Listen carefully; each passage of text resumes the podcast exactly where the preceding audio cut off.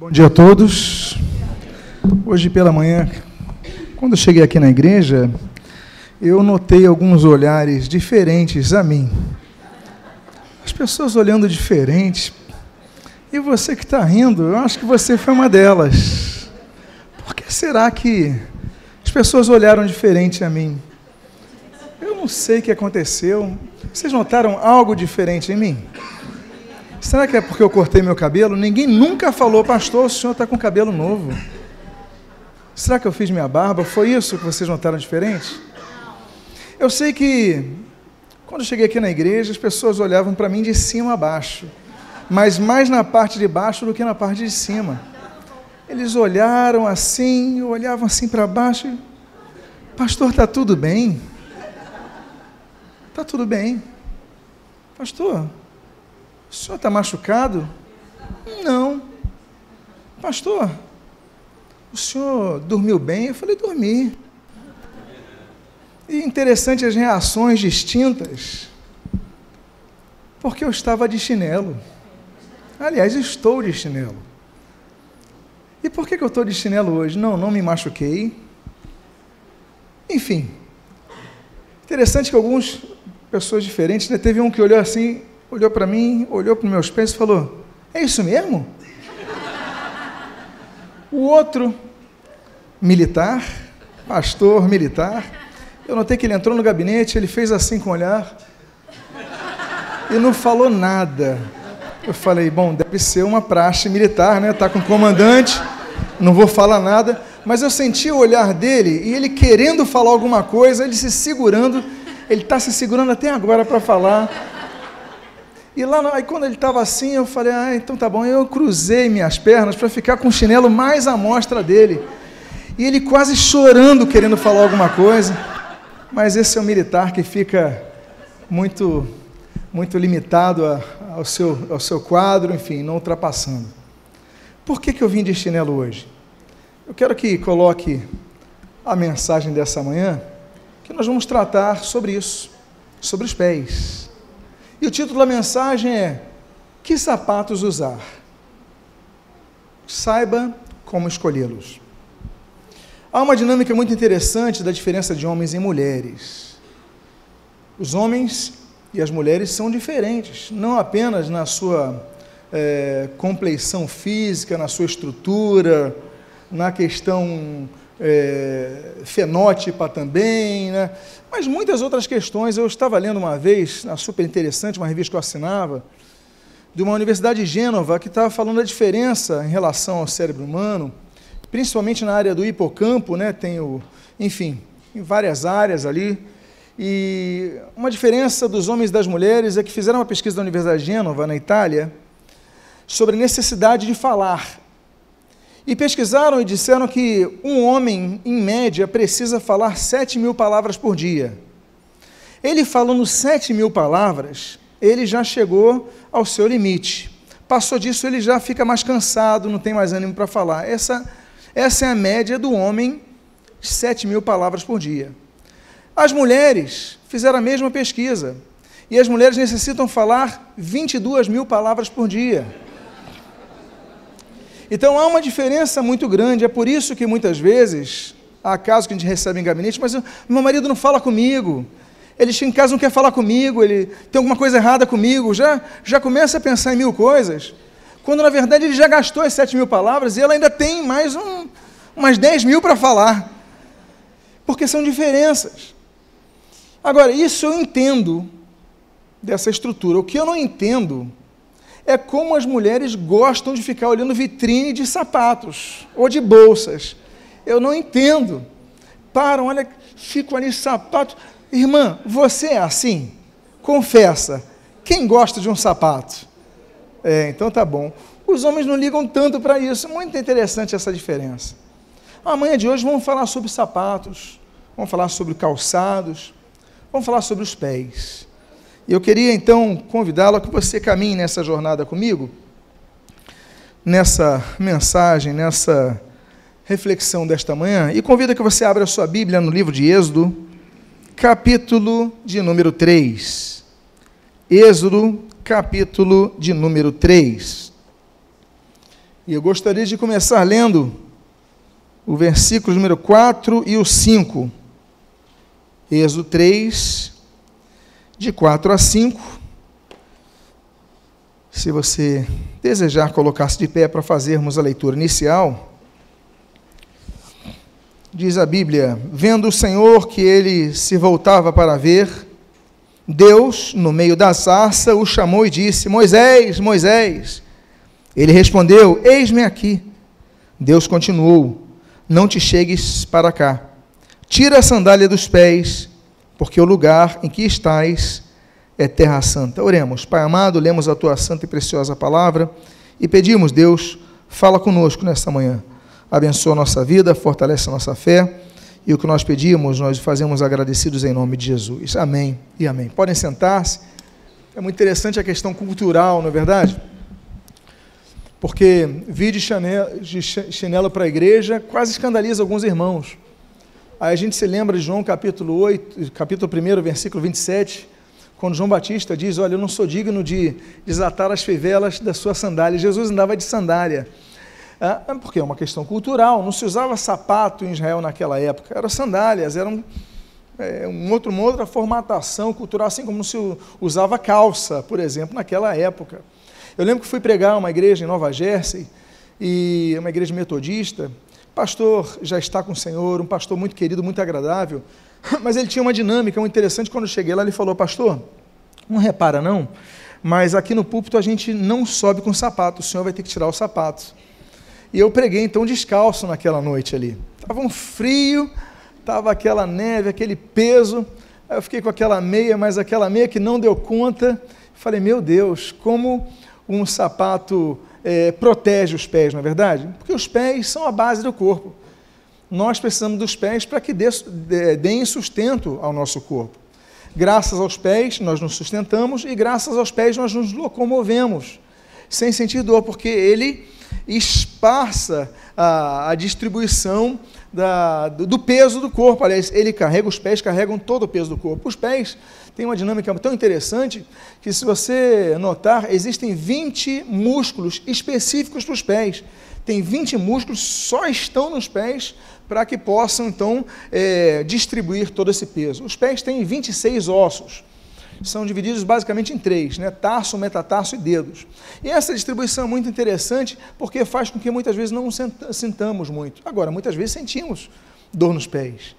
E muitas vezes a dor nos pés não é por causa do pé, é da má distribuição do peso, é da forma de andar diferente. Eu lembro quando comprei uma bicicleta, fui fazer um teste na bicicleta, e a pessoa que trabalha com bicicleta falou assim: olha, você vai ter problema, é, vai ter um problema se continuar andando assim, por quê? Porque eu colocava meus pés e, e andava com meus pés um pouco para o lado no pedal. Ele falou: não, o pé tem que ser reto. Senão você vai ter problema. A bicicleta, ao invés de se tornar algo, algo, algo produtivo para você, que traga saúde, vai tirar a saúde de você. Os pés têm que ficar retos. E a gente vai aprendendo isso com a vida, na é verdade? Sapatos, pés, muito interessante. Eu falei de Jesus, usava sandália. E no Antigo Egito as pessoas não tinham sandália, ainda não havia um desenvolvimento do couro muito grande, que isso daí vai ser desenvolvido na Mesopotâmia, os primeiros sapatos de couro. No Egito as pessoas usavam papiro, interessante, ou folha de palmeira, para abraçar os pés e caminhavam assim. Na Grécia começa a haver uma moda dos sapatos, e os sapatos vão começar a ganhar formas e cores. Tanto é que na Grécia existem alguns registros, algumas pinturas, que os sapatos são diferentes do direito e do esquerdo, porque era moda. Os sapatos tramitam nas modas. Até que começam os sapatos a indicar status sociais. Na antiga Roma, nós temos, por exemplo, os senadores, os soldados e os cônsules com sapatos diferentes. Os soldados, por exemplo, aquela, aquela mini botinha né, amarrada. Nós tínhamos também os, os, os senadores, os sapatos deles tinham que ser marrons, com quatro fitas pretas. Você olhava as quatro fitas pretas e falava, isso é um senador. Mas os cônsules, eles começam a usar uma cor diferente, branco. Os sapatos dos cônsules eram brancos. Porque o consulado, ele procurava e visava o quê? A entre os povos, o quê? A paz entre os povos. Era um cônsul. Então, o calçado dele tinha que estar limpo. Ele trocava mais de calçado porque sujava mais. Mas aí nós começamos a ver toda essa questão, mas sapato era algo muito caro, era um item muito caro, dava muito status. Até que um homem chamado uh, Thomas Saints, isso daí já tem muito tempo, 1790, ele inventa a máquina de costura. Quando ele inventa a máquina de costura, aí começa a vir uma produção muito grande de sapatos, mas geralmente sapatos de couro. É, ainda são muito caros, ainda tem uma dinâmica de distribuição muito limitada de produção também. E se eu falei em 1790, aí tudo é revolucionado quando um homem chamado Charles Goodyear, e quando eu falo de Goodyear, você lembra de quê? De pneu. Então, esse homem, ele cria a chamada vulcanização. É um sistema que ele pega o plástico e faz com que o plástico, então, consiga aguentar o calor e manter a sua forma. Então, nesse processo de vulcanização, ele não cria apenas o pneu do carro, ele não cria uma, uma nova estrutura para locomoção uh, motorizada, digamos assim, mas ele também cria a indústria dos sapatos com plástico, e aí a borracha, e aí todo um elemento que é pronto, massifica de vez. E nós temos os sapatos nós temos a proteção de nossos pés. Que sapatos nós devemos escolher? Hoje eu escolhi um, calçado. Hoje eu escolhi o chinelo. O objetivo era chamar a atenção de vocês para os seus pés. Olhe para os seus pés rapidamente. Você gosta do seu sapato? Você está acomodado com o seu sapato? Porque eu quero dar a você uma ideia uh, de sapatos a nós comprarmos. O Brasil, inclusive, é um dos maiores produtores de sapatos do mundo, você sabia disso? Para você ter noção, em 2017 foram vendidos, produzidos e vendidos 954 milhões de pares de sapatos. Só para o mercado externo, o Brasil exportou 127 milhões. A primeira produção grande foi, naturalmente, a colônia alemã com a colônia italiana, ali no chamado Vale dos Sinos, principalmente no Novo Hamburgo, foi a grande produtora de sapatos. Nos anos 70, os paulistas reagiram. Aí, ali em Jaú, Franca, se tornaram grandes polos é, de sapato. E aí, Franca, Jaú e outras cidades próximas é, ultrapassaram os gaúchos nisso. E a concorrência foi se acirrando. E até que o ano retrasado, nós tivemos pela primeira vez, saindo do Sudeste e do Sul, a produção de sapatos numa nova área de produção é, de sapatos. Qual é a área? Ceará e Paraíba. Hoje, os maiores produtores de sapatos não estão mais em Franca nem em Novo Hamburgo, estão no Ceará e na Paraíba. Se investiu ali, é um transporte mais rápido para os Estados Unidos, mais rápido para a Europa, é mais barato, custo menor. Então começou e o Brasil então é um grande produtor de sapatos. Não decaiu o Sul, não decaiu, só se somou e as vendas estão amplificadas. Temos opções de sapatos. Temos opções baratas de sapatos.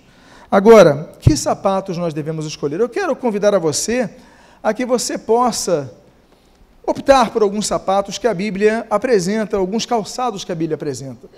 E o primeiro tipo de sapatos é o sapato que nos tornam mais bonitos.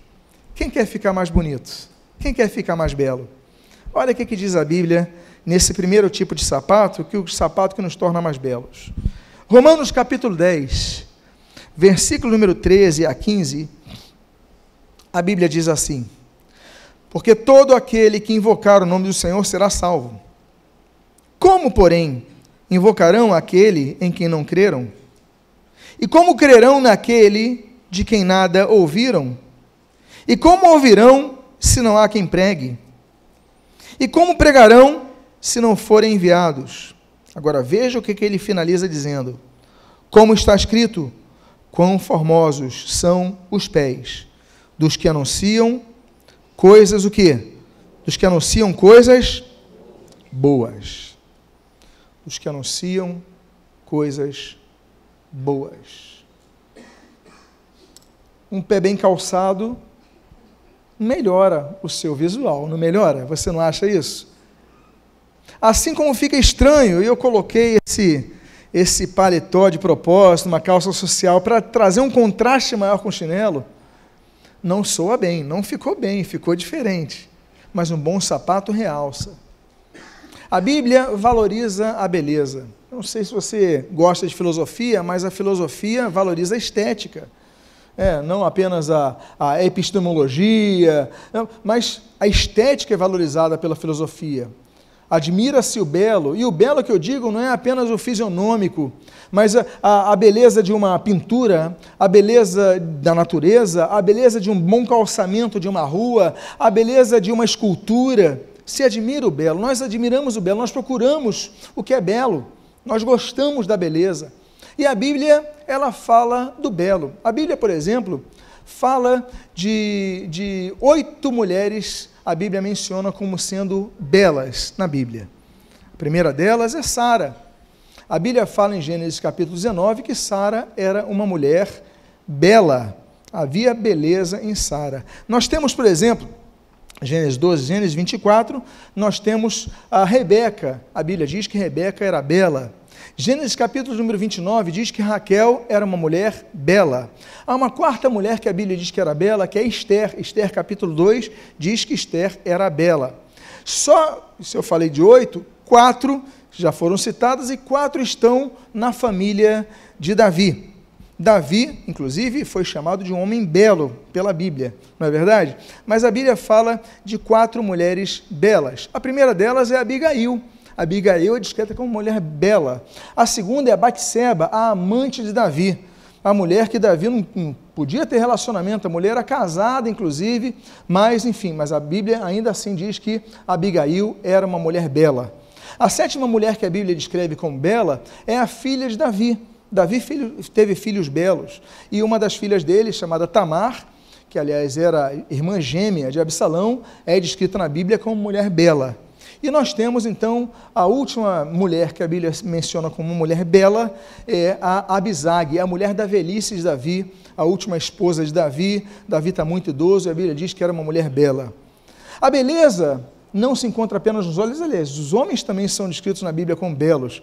A Bíblia diz, por exemplo, que é, José era um homem belo. A Bíblia diz que Davi, primeiro reis, é, 1 Samuel capítulo 17, era um homem belo. A Bíblia diz que Saul era um homem belo, 1 reis capítulo de número 9. A Bíblia diz que Absalão era belo, filho de Davi. A Bíblia diz que Adonias era belo. A Bíblia fala de homens que eram belos, sim. Mas eu quero dizer o seguinte, mas a nossa beleza a beleza não é apenas a estética que nós devemos valorizar, mas as ações. Porque o texto bíblico que nós lemos diz assim: olha, conformosos são os pés dos que anunciam coisas boas. Naturalmente que os pés não vão modificar a sua estrutura quando você evangeliza. Você está anunciando o evangelho, os pés não vão ter uma alteração. Você não vai chegar lá, vai fotografar os pés antes do evangelismo e depois do evangelismo. Vão ser os mesmos. Mas o que a Bíblia está dizendo? Que a beleza na vida está em nossas ações, não apenas em nossas intenções, em nossas ações. Nós devemos ver o belo nas ações. Às vezes você vai para a casa de alguém, alguém prepara uma comida, talvez não seja a comida que você mais goste, talvez não seja a comida é, que você já notou ser a mais bem preparada, mas o que torna bela é a forma como a pessoa fez aquela comida para você, na é verdade? Eu lembro, eu trabalhava com meu pai, e na época, meu pai, um comércio grande, e eu levava as máquinas de costura. Eu fui levar uma máquina de costura até em Benfica. Eu lembro que eu cheguei numa casa, a casa quase caindo aos pedaços. Falei, será que aqui mesmo? Olhei o endereço, era. Aí toquei a campanha, a campanha não funcionava, bati palma. Aí quando vou ver, na parte de baixo, uma senhora abriu, pois não, aí me apresentei, ah, é aqui mesmo. Eu nem tinha notado a parte de baixo da casa, tinha uma descidinha. Eu desci, cheguei aquela senhora e tal. E ela, o senhor quer um cafezinho? Tudo bem, pode ser. Quando entrei na casa, a casa cheia, mas cheia de, de daqueles caixa de papelão, caixa de papelão desmontada. Mas cheia, a casa escura, uma janelinha mínima, uma, olha, um ambiente terrível. Terrível, cheio de papelão. Eu falei, meu Deus, e ela foi preparar o cafezinho, quando eu vi era a irmã nossa, eu vi lá um texto bíblico, aí começamos a conversar sobre o reino de Deus, ela começou a preparar, deixa que eu preparo para o senhor o café. Eu, tá bom, ela botou ali o bule, aí botou aquele, aquele pano. Só quando ela pegou o pano, o pano já estava, não estava limpo, já estava marcado, estava sujo. Aí ela botou o pano, eu falei, será que ela nem tirou a poeira desse pano? Ela botou o pó de café ali, eu falei, meu senhor, tudo bem. Aí começou a esquentar. Aí ela foi lá pegar a xícara e tal. Quando ela vem, sai do pano uma barata. Do pano que ela botou o pó de café, eu falei, falo ou não falo? Saiu uma baratinha, começou a esquentar, brum, saiu, eu falei, meu Deus, é onde ela botou o pó de café. E agora? Mas ela está falando, fazendo com tanto amor. Aí continuou esquentando, nem viu aquilo. Eu falei, e agora, Senhor, que cai esse café. A minha oração não foi atendida. Não foi atendida. Eu acho que é porque no subsolo ela não passou do térreo. Ela pegou, botou aquele café na xícara. Eu falei, Senhor, é contigo agora. Livra-me do mal. Muito obrigado, tomei o cafezinho. Olha, o pior que estava gostoso, gente. Meu Deus do céu. Cafezinho até que estava bom. Mas o que, que aconteceu ali? O belo de tudo foi o gesto daquela senhora, porque era tudo que ela podia me oferecer. Era uma senhora com limitações de recursos, mas o que ela podia me oferecer de melhor era o cafezinho. Então isso torna belo. Às vezes você vê uma pessoa evangelizando de maneira errada, é, talvez, é, mas é, o que torna belo é, é, a ação dele, a intenção, mas a ação ele está evangelizando. Eu não estou evangelizando, ele está evangelizando. Eu estou no meu carro dirigindo, ele está pegando chuvisco, distribuindo folheto. Ele é mais belo do que eu. Vocês estão entendendo o que estou dizendo? Então, conformosos são os pés daqueles que anunciam as boas novas, não ficam na teoria. Então, existem sapatos que nos tornam mais belos. E esse sapato é da prática do amor. Olha, tem coisas que nós podemos é, nos diferenciar em relação à doutrina, em relação às questões com outras religiões. Claro que tem coisas. Nos faltamos na Bíblia, nosso alicerce é a Bíblia, doutrinariamente sabemos Jesus é o único caminho. Tem coisas que nós somos. Agora, eu não posso criticar um espírita que está dando comida para o miserável na rua, eu não posso criticar. E se ele precisar de ajuda para distribuir, eu não vou falar, não vou distribuir porque eu não vou me misturar trevas e luz, esse é outro assunto. Eu vou ajudar. Aí está lá um católico romano dando comida. Poxa, quem sou eu para criticar?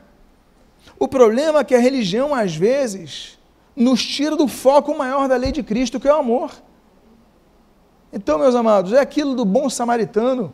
Se não rasgo a parábola do bom samaritano, porque Jesus era judeu, falava para os judeus, e ele falou, e passou um judeu religioso, e o sujeito tinha sido roubado, machucado, estava no chão, ele olhou e seguiu em frente, um sacerdote, o levita, mas chegou um samaritano. Quem que era o samaritano para o judeu? Mal comparando Brasil e Argentina, talvez, talvez Rio São Paulo, aquela aquela aquela rivalidade de povos, é, um pouquinho xenofóbicos, né, assim, um do outro. Então, o samaritano era o povo que os judeus não lidavam. Aí Jesus falou: Olha, eu sou judeu, vocês são judeus, e um judeu dos nossos, que era levita, passou, não quis saber. O outro, Sazão não quis nem saber. Mas passou um samaritano, passou um paulista, passou um argentino, e chegou e cuidou dele, e pagou a hospedaria para ele, e ajudou ele. Olha a beleza da coisa. Aí Jesus valorizou o argentino. Eu estou usando como exemplo, naturalmente, tá? O, valorizou o paulista, valorizou o, o diferente de nós. Por quê? Porque nós devemos usar nossos pés, estar calçados com esses pés desse amor. E esse amor não apenas ajuda o próximo, mas também prega a verdade. Aí nós vamos para a discussão doutrinária com eles. Olha, por amor vou te falar uma coisa, só Jesus salva. Por amor, aí você começa a pregar o evangelho para eles. Mas não deixe de amar por causa disso. Amém, queridos? Um segundo sapato que eu gostaria de propor que você use. Eu não sei o sapato que você trouxe hoje, mas o segundo tipo de sapato é um sapato na cor branca. Posso sugerir para você usar um sapato na cor branca? Porque olha só o que eu falei ali, por exemplo, dos cônsules romanos. É o que nós vemos aí em Efésios capítulo 6. A Bíblia diz: A Bíblia diz: "Portanto, tomai toda a armadura de Deus, para que possais resistir no dia mal e, depois de terdes vencido tudo, permanecer inabaláveis." calçai os pés com a preparação do evangelho da paz.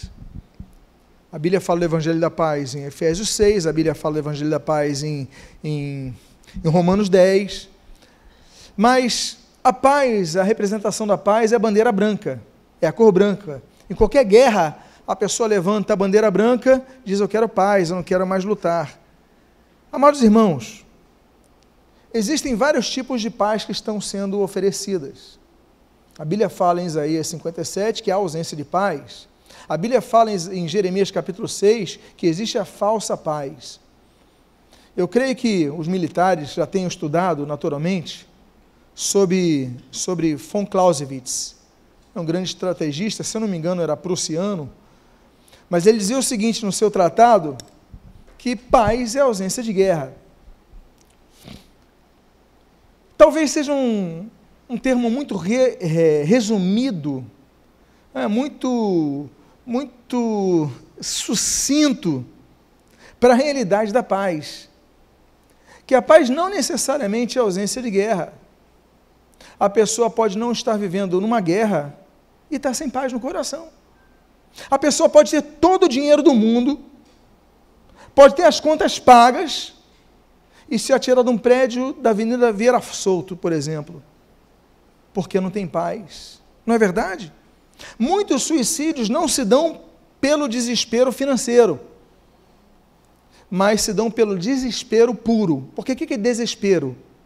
Desespero, falta de esperança. A pessoa não tem esperança, então perde a paz. E aí, nós vamos para o outro aspecto que talvez von Clausewitz não tenha avançado.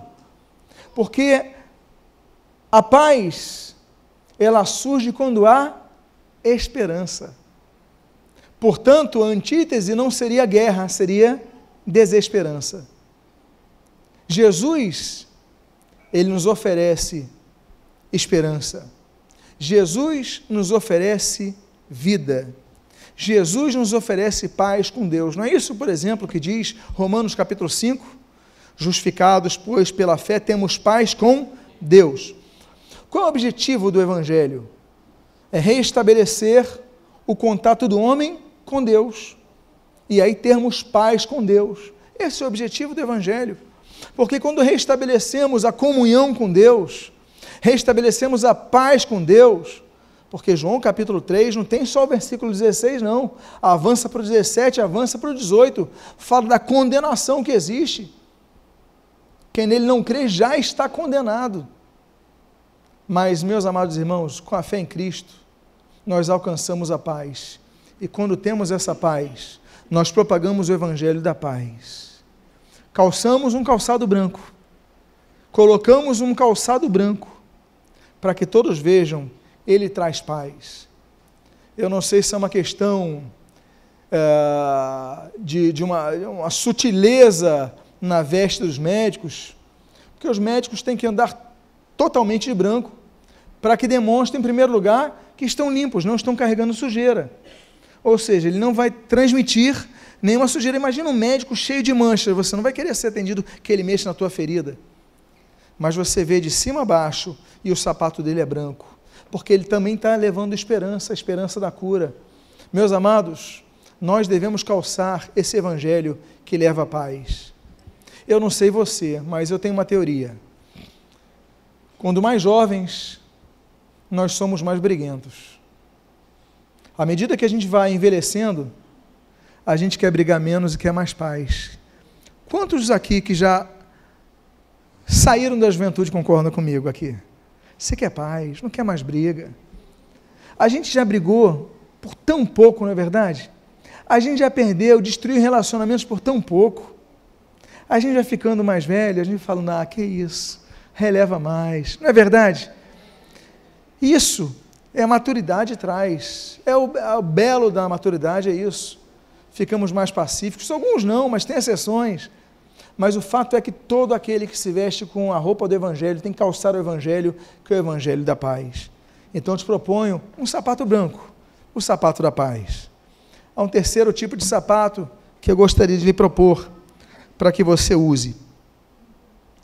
É o que nós lemos em Atos, capítulo número 22, versículo 3.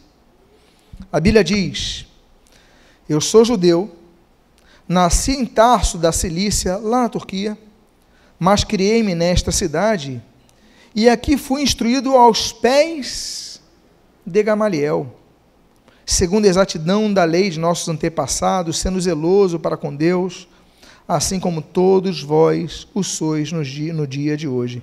Ele foi instruído, o que, é que diz o texto aqui? Aos o que? Pés de Gamaliel. Aos pés de Gamaliel. Estar aos pés na cultura judaica, que é o contexto dessa leitura, significa estar numa posição de aprendiz. Existem dinâmicas diferentes, por exemplo, na antiga Grécia, os professores caminhavam com os alunos. Você vê é, o professor andando, ensinando e os alunos vão seguindo. Na cultura judaica, os alunos se assentavam aos pés dele. Ele usa não apenas essa essa linguagem de estar aos pés, mas ele usa inclusive o um nome muito respeitado, Gamaliel. Olha, eu aprendi com o maior dos mestres. Eu aprendi com Gamaliel, aos pés dele. E nós aprendemos, então, estar do lado dos pés é estar numa posição de desejar aprender, porque nós precisamos aprender. Deuteronômio capítulo 5, por exemplo, diz que nós devemos aprender o temor ao Senhor. Não é isso que nós falamos no domingo anterior, quando falamos da instrução dos pais aos filhos? Provérbios 22, 26. Ensina a criança no caminho que deve andar, e quando ela se tornar velha, não se desviará dele. Lembra qual foi o termo que nós usamos em hebraico? Hanak, que significa? O que é ensinar? nesse texto de Provérbios 22? É tre treinar. Treina a criança no caminho que deve andar, ou seja, gastar tempo, é errar, é tentar de novo, errar, tentar de novo, errar, tentar de novo. Então nós aprendemos isso, a ensinar o temor aos filhos, a ensinar o temor às pessoas, aos amigos, a temer a Deus. Aí nós aprendemos capítulo seguinte, Deuteronômio capítulo número 6, nós aprende, aprendemos a ensinar a palavra de Deus, aqueles que estão ao nosso redor. Ensina a Bíblia, ensina a palavra de Deus, porque nós temos que aprender as coisas. Nós devemos aprender, por exemplo, a buscar a paz, Isaías capítulo 1. Nós devemos aprender, o Senhor Jesus nos ensina tantas coisas, não é verdade? Tantas coisas o Senhor Jesus nos ensina. Por exemplo, nós temos ali é, a misericórdia, capítulo 9 de Mateus. Jesus nos ensina a sermos misericordiosos. Aí você vai para o. Porque isso se aprende. Vezes você não é misericordioso, não procura ter um, um sentimento de, de, de misericórdia, de, o sentimento do coração da pessoa, você é insensível. Nós devemos aprender a misericórdia, porque ele falou para nós aprendermos. Ele falou no capítulo de número 11 de Mateus, ele falou assim que nós devemos aprender duas coisas com ele, olha. Ele falou: vocês devem ser como eu, mansos e humildes. Não é isso que ele fala? que nós devemos ser mansos e humildes de coração como Ele, para que tenhamos paz, para que tenhamos tranquilidade interior, para que a gente tenha essa felicidade. Nós devemos aprender a mansidão, porque nem sempre a gente é manso. A gente reage, nós devemos então ter o domínio próprio, aprender a ser manso. Eu, você, você, você, cada um de nós. Manso e humilde de coração. Porque muitas vezes nós ficamos arrogantes. Um título nos torna arrogantes, muitas vezes. Uma posição na empresa te torna uma pessoa diferente. Uma promoção faz com que você olhe os outros de maneira diferente. Meus amados, devemos ser como Jesus, o Rei da Glória, andou entre as pessoas, comia com os publicanos, comia com as pessoas simples. Devemos aprender essa humildade. Claro, cada um tem um jeito, tem um temperamento, mas uma coisa nós não podemos perder é a humildade, porque ele falou: olhem para mim. Aliás, ele fala sobre isso em João capítulo 13. O Senhor Jesus fala assim: olha, olhem para mim e façam o que eu faço. Olhem para o exemplo que vos dei para que vocês façam. É isso que ele fala em João 13. Então nós devemos aprender essas coisas. E um dos objetivos que nós temos ao virmos ao culto, depois do objetivo principal, porque você não vem assistir um culto, você vem prestar um culto. Há diferença. Ah, eu vou lá assistir um culto. Está errado. Você não vai assistir culto, você não está como convidado especial, não, você vai prestar um culto a Deus. A gente vem para prestar culto. Então, o objetivo principal é adorar a Deus. em comunhão com os santos. Agora, dentre os tantos benefícios que nós temos nessa comunhão com os santos, existe o momento da ministração da palavra, quando nós recebemos o alimento, a direção de Deus, não é verdade? É o que está acontecendo agora. É o que acontece em cada ministração da palavra, em cada vez que a palavra de Deus é aberta, é lida e é pregada. Então nós devemos, estamos aqui para aprender. Senhor, que eu possa calçar esses pés da humildade de querer aprender. A humildade. Amados irmãos, um cargo não pode tirar de nós o desejo de aprender. Procure aprender sempre. Esse calçado, todos nós devemos calçar. Quantos estão dispostos a usar esse calçado? Digo amém. amém. Vamos a um quarto tipo de calçado. Eu quero falar de sete tipos de calçados nessa manhã. E o quarto tipo de calçado se encontra em Jó capítulo 23, versículo de número 11. A Bíblia diz: Os meus pés seguiram as suas pisadas, guardei o seu caminho e não me desviei dele. Os meus pés seguiram as suas pisadas. Existe o caminho do ímpio, como você conhece ali do Salmo de número 1. Existe o caminho do tolo, que você conhece em Provérbios capítulo 12. Existe o caminho do justo, que a Bíblia menciona em 2 Pedro capítulo 2. A Bíblia, o Senhor Jesus, quando ele está terminando o sermão do monte, que abrange Mateus 5, 6 e 7, no capítulo 7, um pouquinho antes de encerrar, talvez um dos sermões, aliás, o sermão de Jesus mais conhecido de todos, talvez o mais divulgado, o mais falado, belo. É belíssimo aquilo ali. Inclusive é um sermão que Jesus prega sentado. A gente está falando de, de questões culturais, né? o pregador prega em pé, a Bíblia diz que assentando-se começou a falar. Ou seja, o sermão do monte, Jesus começa a falar. Bom, quando você fala, e ali nós vamos a estar em Israel daqui a, a três semanas, Aí lá, a gente vai subir no monte de bem-aventuranças. Eu falar, ó, Jesus não falou aqui de cima, não, ele falou lá de baixo. Por que, que ele falou lá de baixo? Porque a multidão era grande, não havia microfone, é Jesus estava sentado, ou seja, existia menos propulsão de ar quando você está sentado. E por que, que ele estava embaixo? Ah, o monte não é muito alto, não, porque ele aproveitava então o vento que vinha do mar da Galileia para expandir a sua voz. Agora, ele chega e diz, no final desse sermão do monte, que não é montanha, é monte, porque nós estamos falando aí de, de 100 metros de altura, 80 e poucos metros de altura, e montanha é só a partir de 300 metros de altura. Então não é sermão da montanha. Corrija isso, é sermão do monte, ou da colina, que é a mesma coisa. Jesus encerrando, ele fala o seguinte: olha, existem dois caminhos. Você tem que escolher por dois caminhos. Um é o estreito, que dá para a vida eterna, e um é o largo, que dá para a perdição. Todos querem optar pelo largo. Por quê? Você serve os prazeres da vida, você não busca uma vida de intimidade com Deus, você não vai à igreja, você não lê e estuda a Bíblia, é muito cômodo a vida. Aí ele falou: Mas quem quiser a vida tem que pegar o caminho estreito é o caminho no qual nós dizemos não para as tentações, nós dizemos não para tudo que se oferece, os convites dos amigos, e a gente vai lá, está na palavra de Deus, está buscando ao Senhor. Caminhos. É interessante esse texto que fala dos calçados, que diz assim: meus pés seguiram as suas pisadas, guardei o seu caminho e não me desviei dele. Jó está desabafando com Deus. Jó capítulo 1 diz que esse homem era rico, tinha uma estrutura grande, uma família estruturada. A Bíblia diz que ele fazia sacrifício para os filhos nas madrugadas, sacrificava para cada um dos filhos. Homem temente a Deus e vem e perde tudo. A esposa abandona. Sobram três amigos que dão conselhos nem sempre aplicáveis.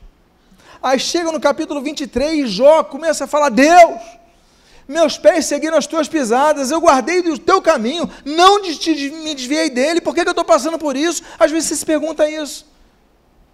Às vezes você se pergunta por que, que eu estou passando por isso, se eu sou uma pessoa fiel a ti. Olha, não fiz nada de errado, não deixei de ir na igreja, não deixei de ter fé em Cristo, não sacrifiquei aos ídolos, estou tudo certo, por que, que eu estou passando esse deserto na minha vida? É o que Jó fala. E depois, no capítulo 42, a gente vê um ato muito bonito de Jó, Jó orando pelos seus amigos, aí Deus muda a sorte de Jó e dá o dobro de tudo que ele tinha. Mas o fato é que Jó tinha um referencial. Assim como o apóstolo Paulo disse, olha, sede meus imitadores, como eu sou de Cristo, 1 Coríntios 11, 1, ele está dizendo, olha, os meus pés não seguiram as minhas pisadas próprias, meus caminhos próprios, segui os teus caminhos. Eu não me desviei dele nem para a direita nem para a esquerda, como diz ali Josué, capítulo 1. Eu segui os teus caminhos. Então, meus amados, nós temos um caminho para trilhar. E esse caminho é muito simples. É um caminho estreito. É simples, mas não é fácil. Agora, é simples por quê? Porque tem uma referência única. O Senhor Jesus, você pode me ajudar com esse versículo. João capítulo 14, versículo 6, ele diz: Eu sou o caminho e a verdade e a vida, ninguém vem ao Pai senão por mim. Eu sou o caminho. Só existe um caminho a Jesus. O caminho não é Maria, o caminho não é Jorge, o caminho não é pastor Martim Lutero, o caminho não é, o caminho é só um, Jesus. Só Jesus é o caminho para o céu. Ninguém tem vida eterna senão através exclusivamente de Jesus. Então que você possa calçar um sapato que tenha o GPS. O GPS é Cristo. Você coloca um endereço ali, só Cristo e o seu caminho só segue a Cristo. Amém, queridos? É a tecnologia chegando no mundo dos calçados. Vamos ao quinto calçado? Agora eu creio que você está tendo mais misericórdia de mim, porque eu cheguei de paletó, calça social e chinelo. Quem agora já tem um pouquinho mais de misericórdia com a minha vida? Pelo menos em termos culturais você está me aceitando mais, não é verdade? Quinto sapato. A Bíblia diz: no Salmo 40, versículo 1 e 2. Esperei confiantemente pelo Senhor. Ele se inclinou para mim e me ouviu quando clamei por socorro. Tirou-me de, um, de um poço de perdição, de um tremedal de lama. Colocou-me os pés sobre uma rocha e me firmou os passos. Meus amados irmãos, esse é um sapato diferente que nós devemos usar, que é um sapato que firma os passos. Eu não sei se você já viu algum filme ou alguma, algum documentário de alpinistas, pessoas que escalam montanhas. Quando a pessoa vai escalar montanha, ela coloca uma bota diferente, não coloca?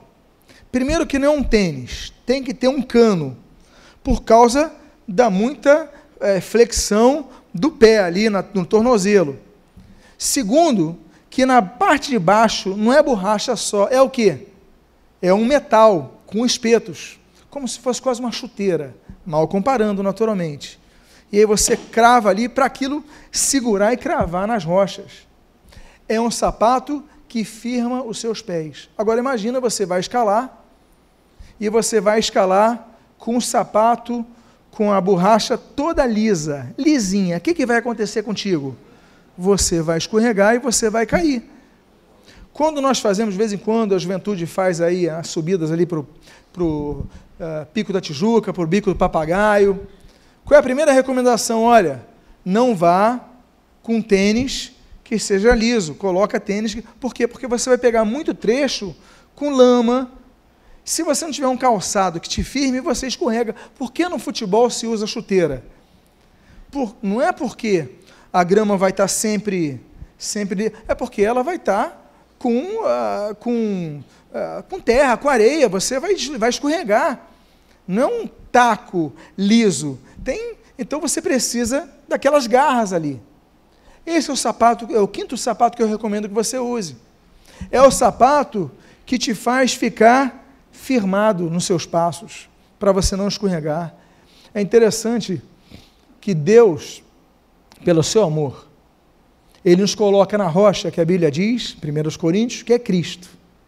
E ele fala: firma os passos. Ele coloca você ali. Ele te dá todas as condições de você continuar caminhando. Então, meus amados, durante a caminhada, não tira os seus sapatos. Durante a caminhada, não ignora, ah, vou trocar esse sapato, quero botar um mais confortável. Não. Porque a caminhada com Cristo é uma caminhada que exige, exige um sacrifício. Não falo um sacrifício salvífico, que é só o da cruz do Calvário, mas eu falo que exige que você diga não para certas coisas, não para os seus desejos, não para coisas que se te ofereçam, mas que você possa estar firmado na rocha para que você não caia. Amém, queridos? O sexto e penúltimo calçado que eu gostaria de compartilhar com vocês está no capítulo de número 13 de João, que eu já citei, inclusive. É um outro sapato. Diz ali João capítulo 13, versículo 4 a 10. Levantou-se da ceia, tirou a vestimenta de cima e, tomando uma toalha, cingiu-se com ela. Depois deitou água na bacia e passou a lavar os pés aos discípulos e a enxugá-los, a enxugar-los com a toalha com que estava cingido. Aproximou-se, pois, de Simão Pedro, e este lhe disse: Senhor, tu me lavas os pés a mim? Respondeu-lhe Jesus: O que eu faço não sabes agora, compreendê-lo-ás depois. Disse-lhe Pedro: Nunca me lavarás os pés. Respondeu-lhe Jesus: Se eu não te lavar, não tens parte comigo. Então Pedro lhe pediu: Senhor, não somente os pés, mas as mãos e a cabeça. Eu acho engraçada essa cena, porque ele foi ali bem, bem murado. Declarou-lhe Jesus: Quem já se banhou não necessita de lavar senão os pés. Quanto ao mais, está todo limpo. Ora, vós estáis limpos, mas não todos. Vós estáis limpos, mas não todos. É interessante que Jesus parece que não estava com senso de humor nesse dia. Porque ele fala, Pedro, vou lavar teus pés. Aí Pedro fala, não, o senhor não vai lavar meu pé? O senhor, o senhor, o senhor é o Senhor. Cristo. Aí ele falou: se eu não te lavar, tu não tem parte comigo. Aí Pedro levou na brincadeira. Ah, então tá bom, lava não só meus pés, lava a cabeça, lava. Talvez tenha dado uma risada. Aí ele falou: olha, quem já está ali, dá uma bronca no sujeito. Mas o que Jesus queria dizer é o seguinte: que você pode estar todo lavado, mas os seus pés podem entrar poeira, porque você usa sandália. As pessoas usavam sandália. Então botavam óleo na cabeça, se perfumavam, botavam uma túnica bonita, uma roupa bonita, mas por estarem de sandálias e andarem no barro e andarem na areia, as poeiras entravam. Existem duas questões que nós devemos compreender sobre santificação: o ato e o estado. Nós, quando nos convertemos, entramos no estado de santificação. Devemos, nos tornamos santos. A Bíblia nos ordena, olha, sede santos como eu sou santo. Sem santidade, ninguém verá o Senhor. Portanto, devemos ser santos. Estado. Jesus nos transformou, Jesus nos lavou, Jesus nos purificou de todo pecado, não é isso? Nos lavou, nos remiu. Agora, existe o ato do pecado. Então, se por um lado, nossos pés, a gente tira a lama que estava grudada, a sujeira, tudo, a, o teu pé já não está imundo, está tudo limpinho, mas quando nós andamos, a poeira vai entrando no meio dos, dos dedos. E qual é o problema? A poeira vai entrando e essa poeira vai crescendo. E se não ficarmos limpando o ato toda hora nossos pés, daqui a pouco nossos pés estarão escuros de novo com aquele barro. Por isso nós devemos lavar sempre os pés. Lavar os pés no mundo antigo especialmente aí no contexto de Israel, era uma forma muito comum que havia, inclusive entre os romanos. Quando você chegava na casa de alguém, tinha um escravo que era a função dele era lavar os pés das pessoas que entravam. Era a função dele. Alguém entrava, ele chegava e lavava os pés. Lavava os pés. Em Israel não era diferente. Aí você vê, por exemplo, Gênesis 18, Abraão com os dois anjos. Gênesis 19, Ló com os dois anjos que vão destruir Sodoma e Gomorra, lavando os pés. Olha que coisa bonita. Os levitas, Levítico capítulo número 6 diz que os sacerdotes não podiam oficiar no altar se não se lavassem antes. Aí você vai em Israel, você vê aquelas mikvetes, aqueles tanques batismais, que as pessoas tinham que tomar banho antes de entrar no templo. As pessoas mergulhavam, tomavam banho. A seita dos essênios, quem for ali, um dia puder visitar ali, naquela região do Mar Morto, Massada, com Ram, a seita dos essênios, eles se batizavam, batizavam todos os dias, três vezes. Alguns batizavam os talheres que iam comer porque a comida é santa, a comida Deus deu para nós. Então eles lavavam e batizavam os talheres.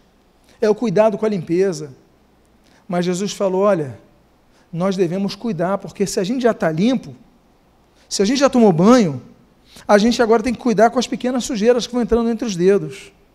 Então você se converteu a Cristo, você foi batizado nas águas, você vai na igreja, você participa do culto, louva ao Senhor, ouve a palavra, estuda a palavra, mas você tem que ter cuidado com as poeirinhas que vão entrando todo dia. Você tem que tirar essa poeira.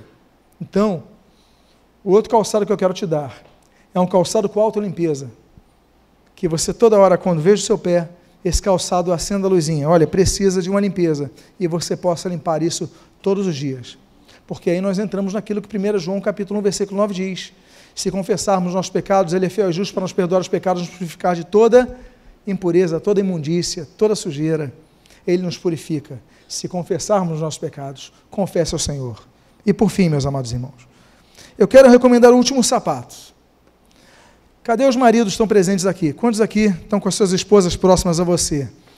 Olha, fica a dica: compra um sapato de presente para tua esposa. As esposas dão amém? amém? Ei, que maravilha! Já vi que as esposas vão agradecer ao Senhor pelo pastor que tem, viu? Os maridos vão, olhar, vão orar assim: Senhor, tem misericórdia desse, desse pastor colocar na minha vida. Mas por fim, último calçado, último sapato que eu gostaria de recomendar que você lesse é o de Romanos, capítulo número 16. É o sapato mais pesado que existe. É pesado. Porque a Bíblia diz assim no versículo 19 e no 20 o seguinte: pois a vossa obediência é conhecida por todos. Por isso me alegro a vosso respeito, e quero que seja sábio, sábio, sejais sábio para o bem e simples para o mal. E o Deus da paz, em breve, esmagará debaixo dos vossos pés. É debaixo dos pés dele? O que, que o texto diz? Ele está escrevendo para quem? Para a igreja de Roma, não é isso? esmagará debaixo dos vossos pés a Satanás. E a graça de nosso Senhor Jesus Cristo seja convosco. Nós temos que ter vitória contra o pecado, Romanos capítulo 6. Nós devemos ter vitória contra Satanás, 1 Coríntios capítulo 10. Nós devemos ter vitória contra o mundo, Gálatas capítulo 5. Uh, nós devemos ter vitória sobre vitória, a vitória vem pelo sangue de Jesus. Mas Colossenses capítulo 1 diz que nós devemos perseverar nessa vitória, na luta para a vitória. O que eu acho interessante é que a Bíblia não traz a altura de, da maioria dos seus personagens. Alguns nós sabemos, como Golias, como poucos. Mas a Bíblia não, a gente não sabe a altura de Davi. A gente não sabe a altura, podemos até estimar, ele entrou naquele cesto, uh, quando a Bíblia fala ali em Atos 8, então eu estimo que a altura de Paulo não fosse muito alta, fosse baixa. A gente estima algumas alturas. Mas é interessante que o tamanho de Satanás a gente tem como saber. Qual é o tamanho de Satanás? É o tamanho do teu pé. Olha para o teu pé, porque com o teu pé você vai esmagar Satanás. Então esse calçado você tem que usar, ele é pesado. Porque Satanás é forte, ele não é fraco, ele é forte. Mas em Cristo nós somos mais fortes e somos mais do que vencedores. Filipenses capítulo 4. Mas a Bíblia diz que, olha, e o Deus da paz, em breve, esmagará debaixo dos vossos pés a Satanás. Então vamos fazer simbolicamente isso? Vamos pisar em Satanás em nome de Jesus? Em nome de Jesus. Satanás está esmagado, porque essa declaração bíblica, a palavra bíblica, ele não tem poder sobre a sua vida. Fique de pé nesse momento. Você agora está de pé. Olha a frase que eu usei: de pé. em pé. O mais certo é em pé, não é isso? Porque você está em cima do pé. De pé você já o tem. Mas enfim, são questões semânticas que a língua naturalmente vai absorvendo. Mas que sapatos escolher? A gente terminou com um que é bem pesado, mas que esmaga o nosso adversário. E eu quero dizer para você: sempre que você escolher um calçado, lembre-se que Deus te dá vitória contra o seu inimigo. Pai amado, Deus bendito, nós te glorificamos, nós te exaltamos, nós te adoramos, nós te bendizemos, nós te agradecemos. Porque nossos pés estão firmados na rocha por ti, Pai. O Senhor nos dá força para alcançarmos a vida eterna por esse caminho estreito de Mateus 7, o caminho da vida que é Jesus, em João capítulo 14.